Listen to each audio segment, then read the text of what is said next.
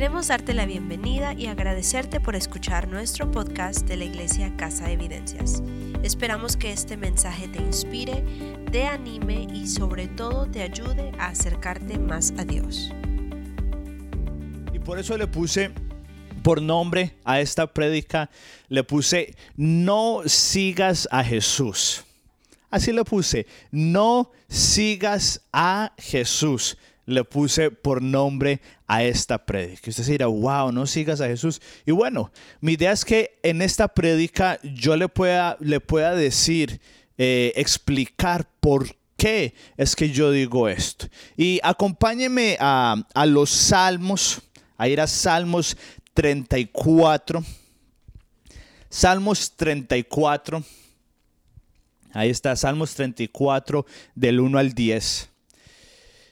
Y mientras que lo va a buscar, yo quiero que eh, usted se haga esta pregunta. ¿Sabe usted por qué fue que Jesús murió en la cruz? ¿Sabe usted la verdadera razón por la que Jesús murió en la cruz? Todos sabemos que murió en la cruz, pero ¿sabe usted la verdadera razón? Y mientras que usted va pensando en la respuesta, ayúdeme a leer ahí en Salmos 34 y mire lo que dice. Bendeciré al Señor en todo tiempo, mis labios siempre lo alabarán. Mi alma se, gloría en el Señor, lo oirán los humildes y se alegrarán. Engrandezcan al Señor conmigo, exaltemos aún a su nombre. Busqué al Señor y Él me respondió y me libró de todos mis temores.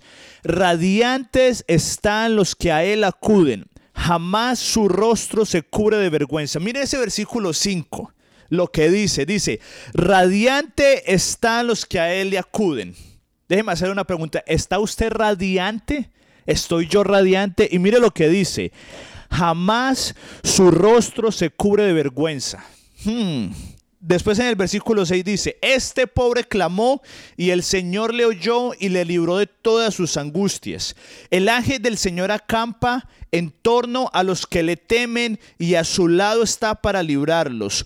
Prueben y vean que el Señor es bueno. Dichosos los que en Él se refugian.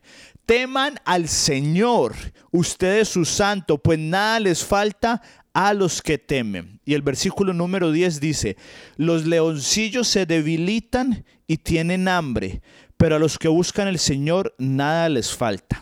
Seamos honestos. Es un, es un capítulo, no leímos todo, pero el Salmo 34, wow, está muy bueno. Qué bonito. Pero esto parece más que fuera una utopía, como que sí, algo que queremos alcanzar, pero si somos honestos, como que esto yo no lo veo en mi vida. Yo no sé usted, a lo mejor usted, pero, pero mire lo que dice en el versículo 10. Los leoncillos se debilitan y tienen hambre, pero a los que buscan al Señor nada les falta. A mí me ha hecho falta varias cosas en mi vida. Yo no sé si a usted le ha hecho varias falta, falta varias cosas en esta pandemia o en los últimos 15 años en su vida. Entonces, si se supone que nos dijeron, wow, empiece a seguir a Jesús porque vale la pena, porque todo va a estar bien y leemos lo que dice en la Biblia, de que por ejemplo en el versículo 8 dice, prueben y vean que el Señor es bueno y dichosos los que en Él se refugian. Y vemos todas estas promesas en la Biblia y muchas veces nos sentimos como ese viaje a California, como que, wow, me prometieron algo y como que no me lo cumplieron. Y desafortunadamente, pues como no pagamos para, para ser cristianos, pues no podemos pedir que nos devuelvan el dinero. Pero si somos honestos, muchos de nosotros como que quedamos con ese sentimiento, como que, como que yo quisiera que me, me devolvieran el dinero que, o lo que estoy invirtiendo. Pero, ¿sabe yo por qué creo que usted y yo tenemos ese sentimiento a lo mejor de decepción? Porque yo creo que usted y yo en realidad no sabemos qué significa ser cristiano. Y usted y yo puede que en realidad no sepamos cuál fue la verdadera razón por la que Jesús fue a la cruz. Ahorita, respóndase a usted mismo. ¿Por qué cree usted que fue que Jesús fue a la cruz? Hágase esa pregunta. ¿Por qué cree usted que Jesús fue a la cruz? A lo mejor por su sanidad de pronto para que usted vaya al cielo? Hágase esa pregunta y respóndala. De pronto fue para que, para que todas sus finanzas fueran eh, arregladas. ¿Y por qué es tan importante responder esta pregunta? Porque este es el evento más importante en la historia de los cristianos, que Jesús murió. Así que la respuesta a esta pregunta es lo que dictan nuestras vidas. La respuesta a esta pregunta es lo que dicta si usted y yo en realidad estamos viviendo esa vida que Jesús tiene para cada uno de nosotros. Haga, responda esa pregunta. ¿Por qué todos sabemos, o la mayoría sabemos de que Jesús murió en la cruz? Pero ¿por qué fue que Él murió? Hágase esa pregunta y respóndala honestamente, no le diga a nadie, pero respóndase usted, ¿por qué fue que Jesús murió en la cruz? Porque esto, las, las, el Evangelio, ¿usted sabe qué significa el Evangelio? El Evangelio es algo muy sencillo. Son las buenas nuevas. ¿Y qué significan las buenas nuevas? Qué es? Usted y yo pecamos y como pecamos, Dios nos, nos, separó, nos separamos de Él porque pecamos. Y entonces Dios en su misericordia mandó a Jesús para que muriera por nosotros y así nosotros, y Él murió, resucitó al tercer día y ahorita podemos estar con Él. Ese es la base del ser cristiano. Y esto es muy importante, pero ¿por qué lo hizo Jesús? Ahora, yo creo que si yo le haría esta, esta pregunta a usted frente a frente, la mayoría me podrían decir de que de pronto fue porque por la sanidad de su vida, de pronto fue por, por mi familia, de pronto, de pronto, de pronto usted me diría, no, Jesús murió para que yo vaya al cielo. Ahora, ¿qué pasaría si yo le dijera que cada una de esas respuestas son erróneas? ¿Qué pasaría si yo le dijera a usted que Jesús no murió para que usted fuera al cielo? ¿Qué pasaría si yo le dijera que Jesús no murió para usted ser sano? Porque ¿qué pasa con la gente que sigue a Jesús y no es sana? ¿Qué pasa con esa persona que su familiar está a punto de morirse y le siguió y le entregó toda su vida a Jesús y aún así su mamá se muere de cáncer? ¿Qué pasa con esa persona? Porque sí, hay muchas personas que oraron y fueron sanadas, pero hay muchas otras que oraron y no fueron sanadas. Entonces, ¿será que Jesús nos mintió? ¿Será que Dios nos mintió cuando Él dijo que la razón por la que fue a la cruz fue por nuestras enfermedades? ¿O será que a lo mejor nosotros no tenemos la respuesta correcta? ¿Por qué será? Y por esto es la razón, como tenemos la respuesta errónea, es la razón por la que yo creo que muchas personas se cansan de seguir a Jesús y se van de la iglesia, dejan de orar, es la razón, porque tenemos esta respuesta errónea, es la razón por la que mucha gente después de 10, 5, un año se cansa. Y quiero hacerle esta ilustración. Este, esta ya no la necesito. Vamos a hacer de cuenta de que este es usted. Póngame la otra cámara para mostrarles. Vamos a hacer de cuenta eh, a ver, este, si lo ven ahí, vamos a hacer de cuenta que usted y yo somos este, ¿cierto? Sea hombre o mujer, eh, usted y yo somos este. Y vamos a hacer de cuenta de que este es Jesús. Si ve que está como en un carrito, nos montamos con Jesús y ahorita estamos los dos. Y este es un regalo, ¿cierto? Este regalo que está aquí, ya podemos cambiar la cámara si quiere. Este regalo que está aquí representa lo que usted cree por lo que Jesús murió. Muchos de nosotros creemos que Jesús murió por nuestra sanidad. Entonces, este es como que su, su tesoro más preciado.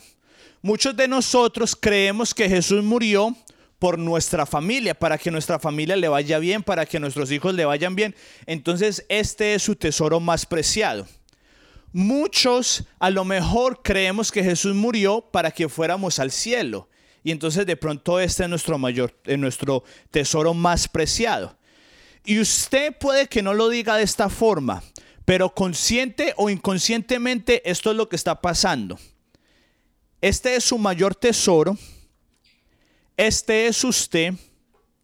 Y para usted, una vez más, consciente o inconscientemente, para usted Jesús solamente es un camino para llegar a su tesoro. Este es usted y este es su mayor tesoro. Y muchos, si no la mayoría de nosotros, estamos utilizando a Jesús solamente para llegar a ese destino. Ah, Jesús, yo te sigo para ser yo sano. Ah, Jesús, yo te sigo para yo ir al cielo. Y se lo voy a explicar de una mejor forma. En el 2010 había eh, un jugador de fútbol americano que juega o jugaba para los, eh, los Buffalo Bills. Y en el 2010, el 28 de noviembre, iban a jugar contra los, los Steelers de Pittsburgh. Y era un partido muy importante y estaban en el último cuarto, estaban empatados y le tiran un pase a Steve Johnson, se lo tiran, ¡fun! Y él sale corriendo. Y estaba en la zona de anotaje. Yo no sé mucho de fútbol americano, pero es en la zona que si lo recibe el balón, pues ahí son, son ¿qué? Seis, puntos. Entonces Steve Johnson estaba corriendo y agarró la pelota y se le cayó y perdieron. Eso no es lo más impresionante. Lo que más impresionante fue lo que pasó después del partido. Steve, eh, Steve Johnson fue a su celular, fue a Twitter y él dijo, esto fue lo que escribió, te alabo 24/7 y así eres como me pagas. Estás esperando que yo aprenda de esto. Nunca olvidaré jamás lo que acabó de ocurrir. Eso es de la forma en la que de pronto la mayoría de nosotros vivimos. En el momento, Steve Jobson, su tesoro más preciado era su carrera. Entonces él dijo, uy, si yo sigo a Jesús, si yo le oro a Jesús, Jesús automáticamente tiene que trabajar a mi favor y me tiene que ir bien. Pero en el momento que no le va bien en su carrera, con su familia, con sus hijos, con su salud, entonces decimos, Dios, pero si yo te entregué toda mi vida y aún así se murió esta persona, pero si yo te entregué mi vida y aún así estoy enfermo. Eso revela que nosotros solamente estamos viendo a Jesús como un medio para ir a nuestro mayor tesoro. Porque una vez más, ¿qué pasa si usted nunca es sanado? ¿Qué pasa si esa persona aún se muere? ¿Qué pasa si usted no obtiene ese trabajo por el que tanto ha estado orando? Y, a lo mejor usted está diciendo, wow, David, mi papá está aquí al ladito, no sé qué estará pensando de lo que le estoy diciendo. Y estará diciendo, wow, David, qué blasfemia lo que usted está diciendo. Pero acompáñeme a Juan, a Juan 5. Y, yo lo que le estoy diciendo, esto no lo estoy diciendo yo. Lo está diciendo Jesús. Por eso es que lo acabé de decir también, porque solamente le estoy copiando lo que Jesús está diciendo. Entonces vamos a ir a Juan 5, versículo 37. Y mire lo que dice en Juan 5, 37. Y el, sí, y el Padre mismo que me envió ha testificado en mi favor. Ustedes nunca han oído su voz ni visto su figura, ni vive su palabra en ustedes porque no creen en aquel en quien Él envió.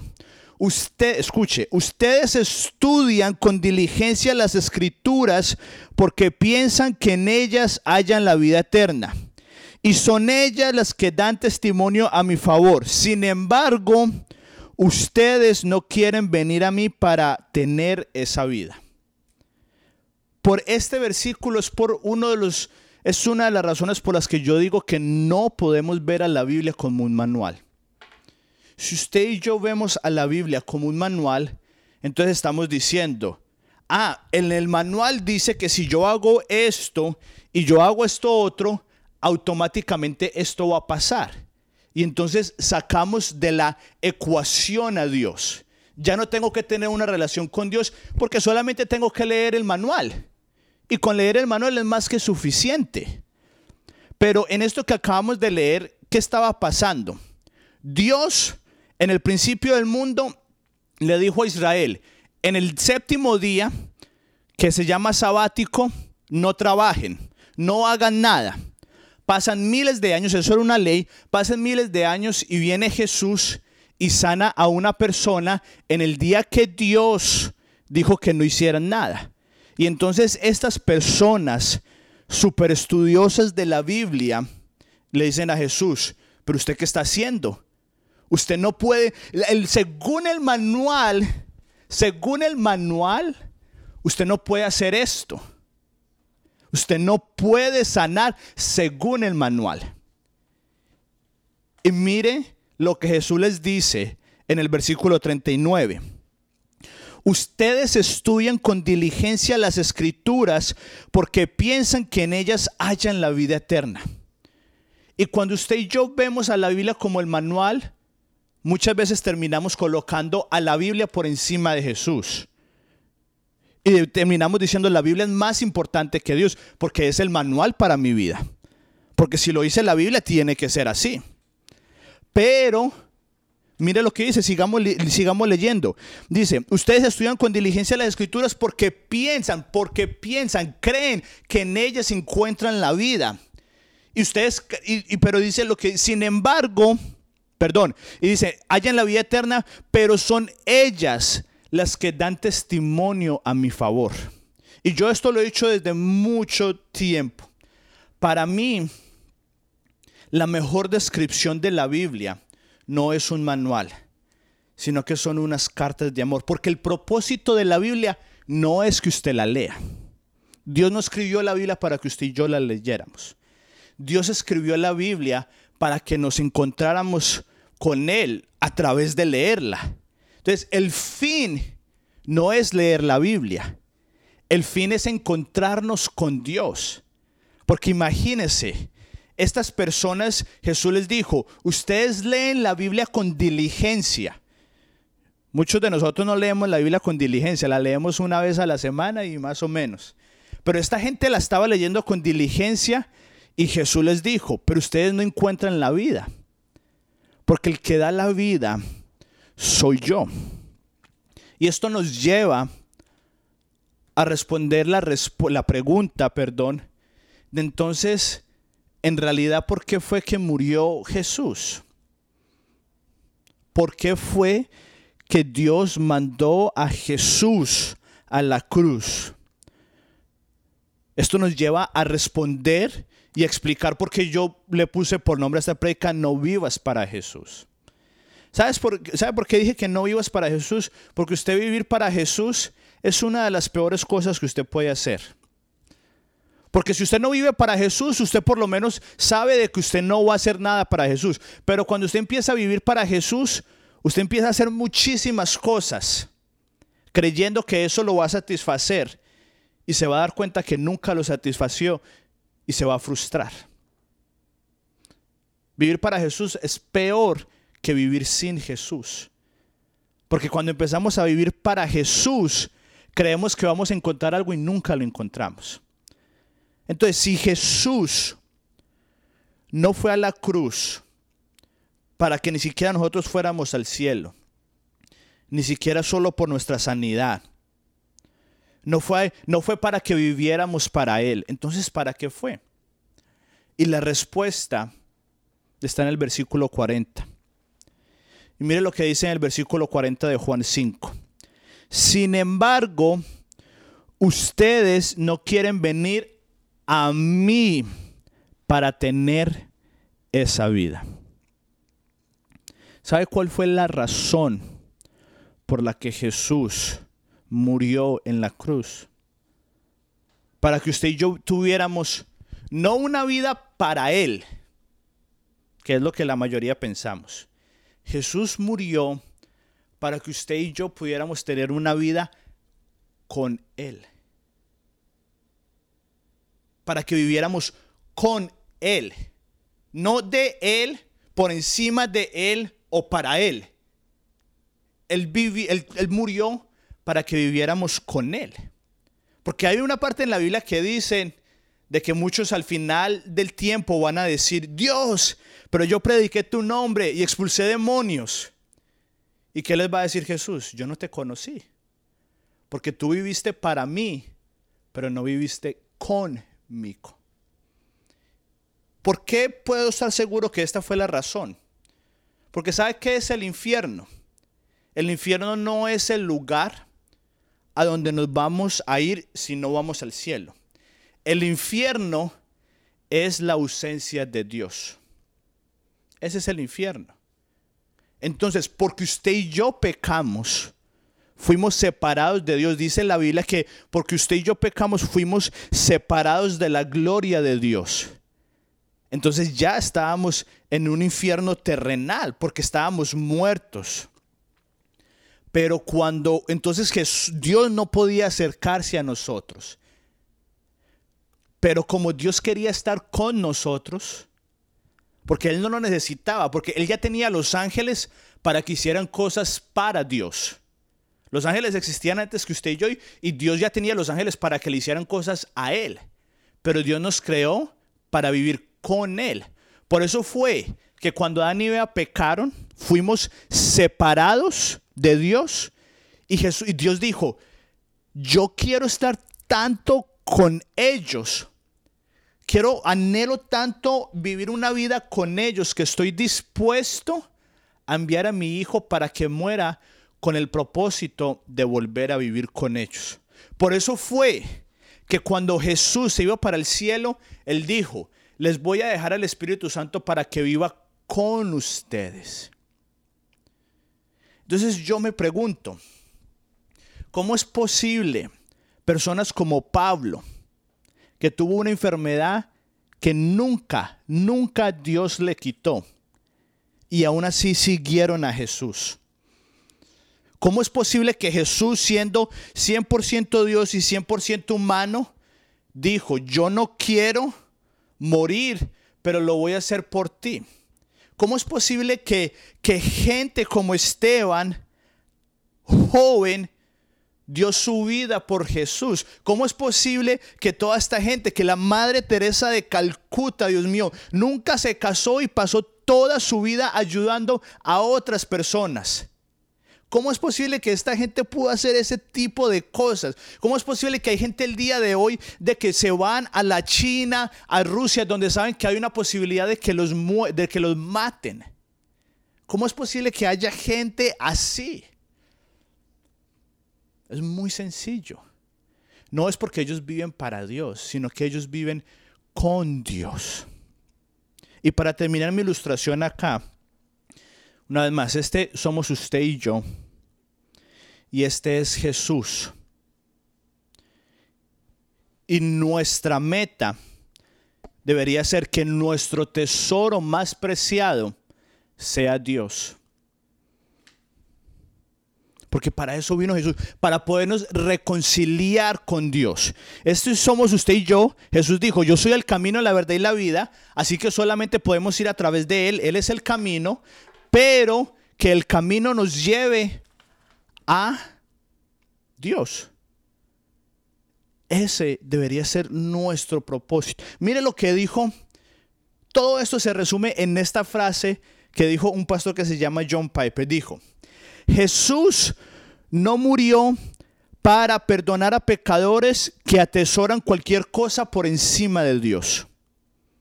Nuestras finanzas, la salud, nuestra familia.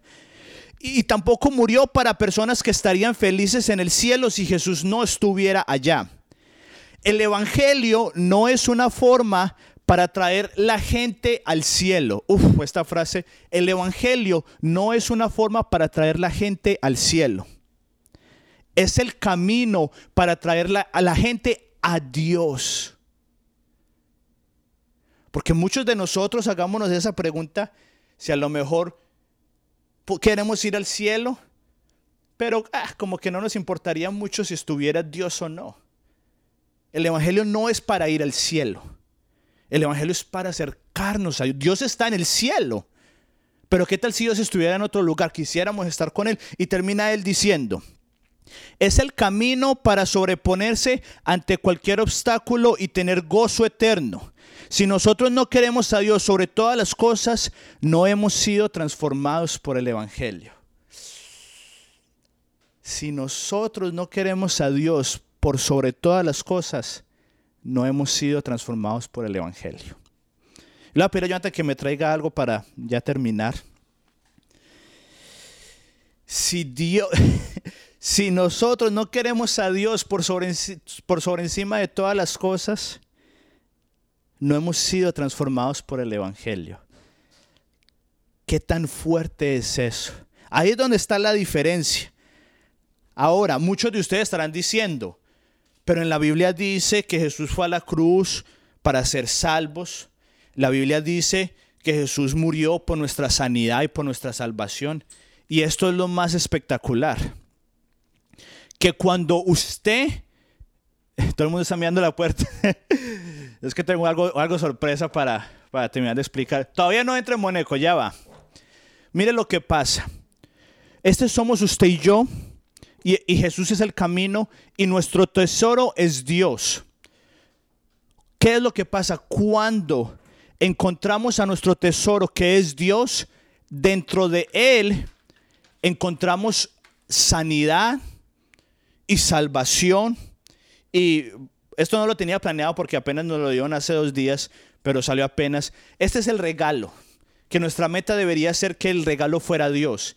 Y dentro de Dios hay cosas. Por ejemplo, miren este, póngame la otra cámara, este, a ver si lo pueden ver. Este dibujo lo hizo Catherine. Estuvo espectacular, aquí lo ven. Me gustó mucho porque es como que representa un lugar así tranquilo. Y cuando yo lo vi, me recordó al Salmo 23 que dice, el Señor es mi pastor, nada me faltará. Y yo dije, cuando nuestro mayor tesoro es Dios, es Jesús, en Él vamos a poder experimentar esa vida de tranquilidad en medio de las tormentas. Esa vida de que yo voy a orar para que Dios me sane. Yo voy a orar para que me vaya bien. Yo voy a orar para que la persona que más amo no se muera. Pero que si por algún motivo Dios no lo hace, yo no pregunto por qué Dios no lo hiciste. Yo pregunto, ¿para qué? En vez de yo preguntar, Dios, ¿por qué no me sanaste? Yo le empiezo a preguntar, Dios, ¿para qué será que no me has sanado? ¿Qué quieres hacer conmigo? Porque en vez de yo decir, Dios, ¿por qué no he encontrado a nadie con quien casarme? Yo le empiezo a preguntar, Dios, ¿para qué es que tú quieres que yo todavía esté soltero? Porque al final yo me voy a sentir lleno. Es con Dios mismo. Porque yo puedo casarme una y otra y otra vez y voy a sentir el mismo vacío. Y yo puedo tener un trabajo y otro trabajo y otro trabajo y voy a sentir igual. Me voy a sentir bien por un par de minutos. Pero después va a volver el mismo vacío. Porque al final nuestro propósito debe ser Dios. Y quiero hacerlo lo más claro posible. Ahorita sí, Moneco puede entrar. Quiero hacerlo lo más claro posible. De esta forma. Ayúdeme ahí, Moneco. Venga, ayúdeme a ponerlo aquí más adentro. Ahí, ahí está bien. Ahora, necesito que le pongan mucho cuidado. Porque yo no le dije a Keren qué iba a hacer con este espejo. Entonces, pongan mucho cuidado para que valga la pena esta ilustración. Este es un espejo. Y yo me puedo ver acá en él. Yo me puedo ver aquí yo mismo. Y esta fue de la forma, lo voy a poner aquí, aquí sí, ahí lo ven. Y esta fue de la forma que Dios nos creó.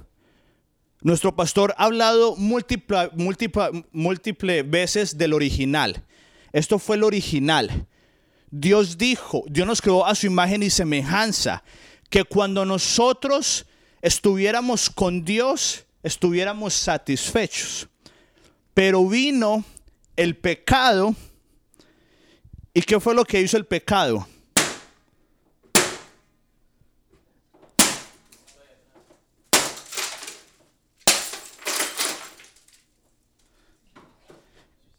Eso fue lo que hizo el pecado, ¿cierto? Y entonces ahorita la imagen mía, a ver si ahí se ve quebrada, ahí está. Ahorita la imagen mía está distorsionada. Como que sí, como que hay veces oro y siento a Dios, pero otras veces no. Como que muchas veces disfruto más ir a la playa que orar, como que muchas, y no me diga que no, porque yo también siento eso. Y entonces mi imagen empieza a ser distorsionada. Pero a medida que voy viviendo, hay más pecado en mi vida.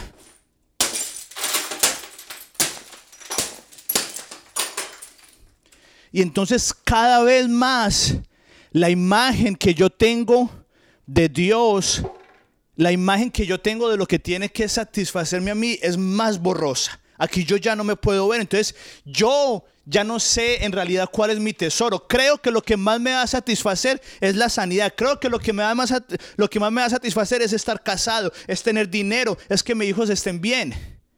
Porque la imagen del original está distorsionada, no puedo ver.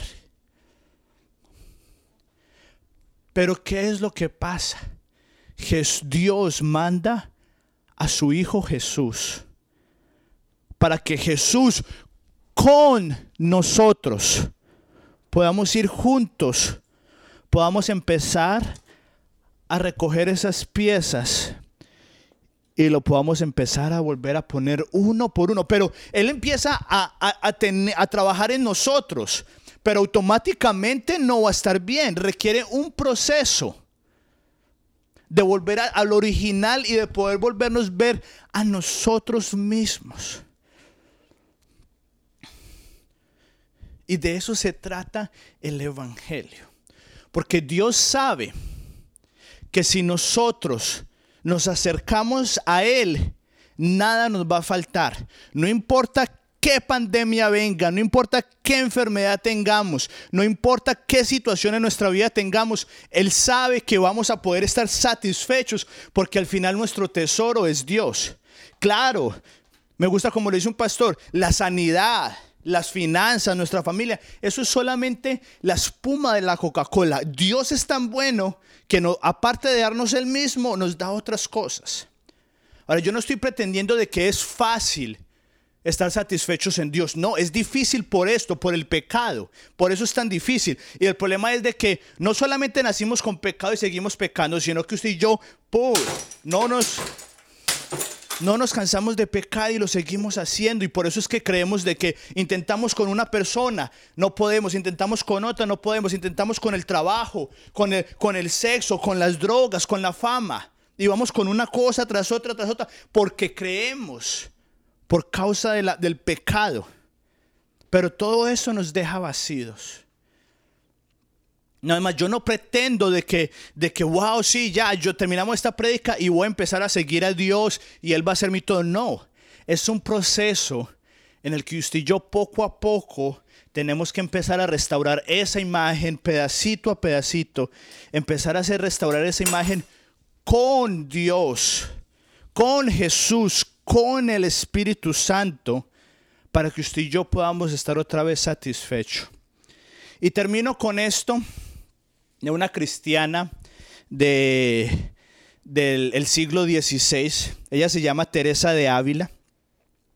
Y mire lo que dijo. La comunión con Dios es como cuando regamos un jardín. Dice, hay una primera agua. La primera agua es como sacar un balde de agua en un pozo. Requiere mucha energía, requiere muchas palabras y hacemos mucho, oramos mucho y al final no terminamos satisfechos. Puede que usted esté ahí. Y ella dice, hay una segunda agua. La segunda agua es como todavía estamos utilizando este balde para sacar eh, agua del pozo, pero ya tenemos una cuerda y tenemos una polea. Entonces la oración todavía depende de lo que hacemos, pero ahora es un poco más fácil y ya nos acostumbramos un poco al silencio pero ella dice, pero hay una tercera agua. dice, en este, en vez de regar nuestro jardín con un balde de agua, esta oración es como un río regando el campo. Que nos preocupamos menos por el tiempo, y nos encontramos en descanso y la corriente del agua hace todo el trabajo.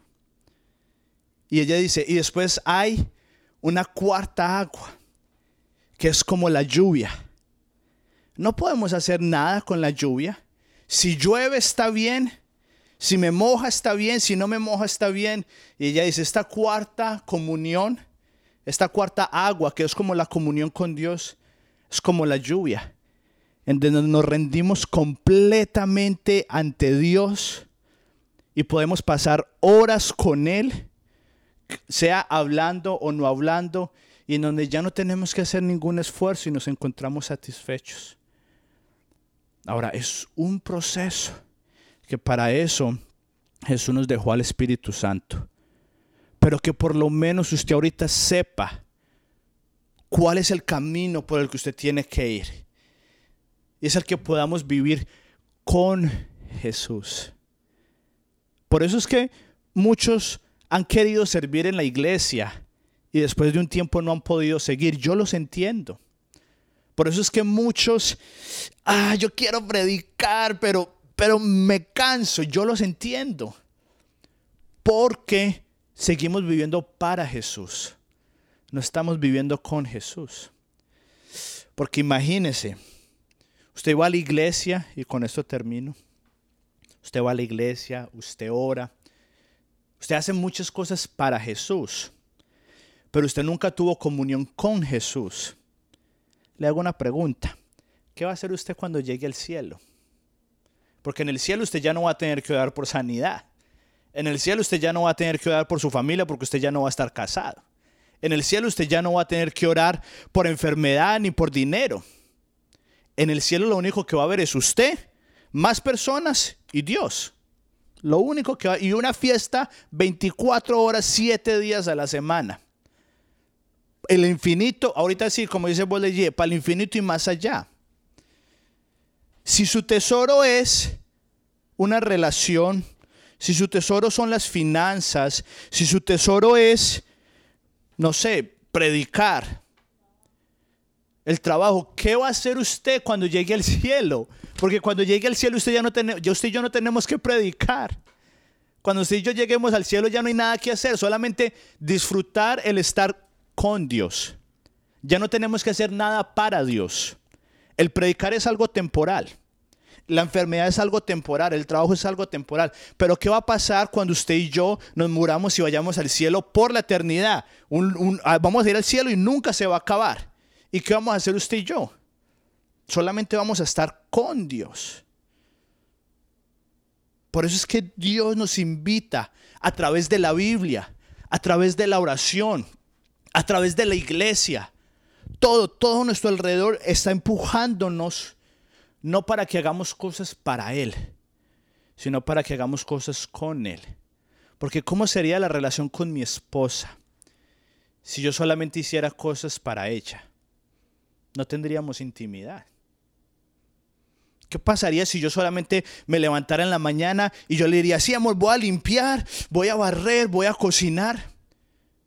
Ella no quiere eso, ella prefiere, ella prefiere pasar tiempo conmigo a que yo haga cosas con él. Con ella, perdón. Y es exactamente lo mismo que Jesús y Dios. Dios prefiere que tú pases tiempo con Él a que hagas cosas con Él. Porque al final, yo lo que hago por mi esposa es por el tiempo que yo paso con mi esposa. Lo que yo hago por mi esposa es por el tiempo que yo hago con mi esposa. Lo que yo hago por Jesús es determinado por el tiempo que yo paso con Jesús. La base de todo debe de ser una vida con Él. Entonces lo animo. Voy a orar para terminar, pero lo animo a que todos los días, esto no va a ser sencillo porque tenemos muchas distracciones y hay distracciones que, que en realidad son, son atractivas como el, descansar en una playa, el salir de vacaciones, el tener un buen matrimonio, son atractivas. Y no son malas, pero cuando están por encima de Dios es cuando nos dejan vacíos. Entonces lo voy a invitar a que cierre sus ojos. Y vamos a orar para que podamos volver a restaurar el original. Espero que le haya puesto cuidado, porque yo no le dije a Keren que iba a hacer con esto y me arriesgué, y ojalá que le haya puesto cuidado para que haya valido la pena. Vamos a orar para que, para que podamos llegar como a esa cuarta agua en donde orar, tener comunión con Dios ya no es tan difícil. Y si Dios nos sana, está bien. Si Dios nos da un matrimonio, está bien. Si Dios nos da una carrera, está bien. Pero si no lo hace, también está bien. Porque al final nuestro mayor tesoro es Él. Y no lo que Él nos da. Una vez más, muchas gracias por visitar nuestro podcast. Nuestro deseo en Casa Evidencias es amar a Dios y a las personas influenciando la comunidad. Y si te gustaría visitarnos, aprender más de nosotros o simplemente que oremos por ti, visítanos en nuestra página de internet casaevidencias.com y estaremos más que felices de apoyarte en lo que necesites. Nos vemos la próxima semana.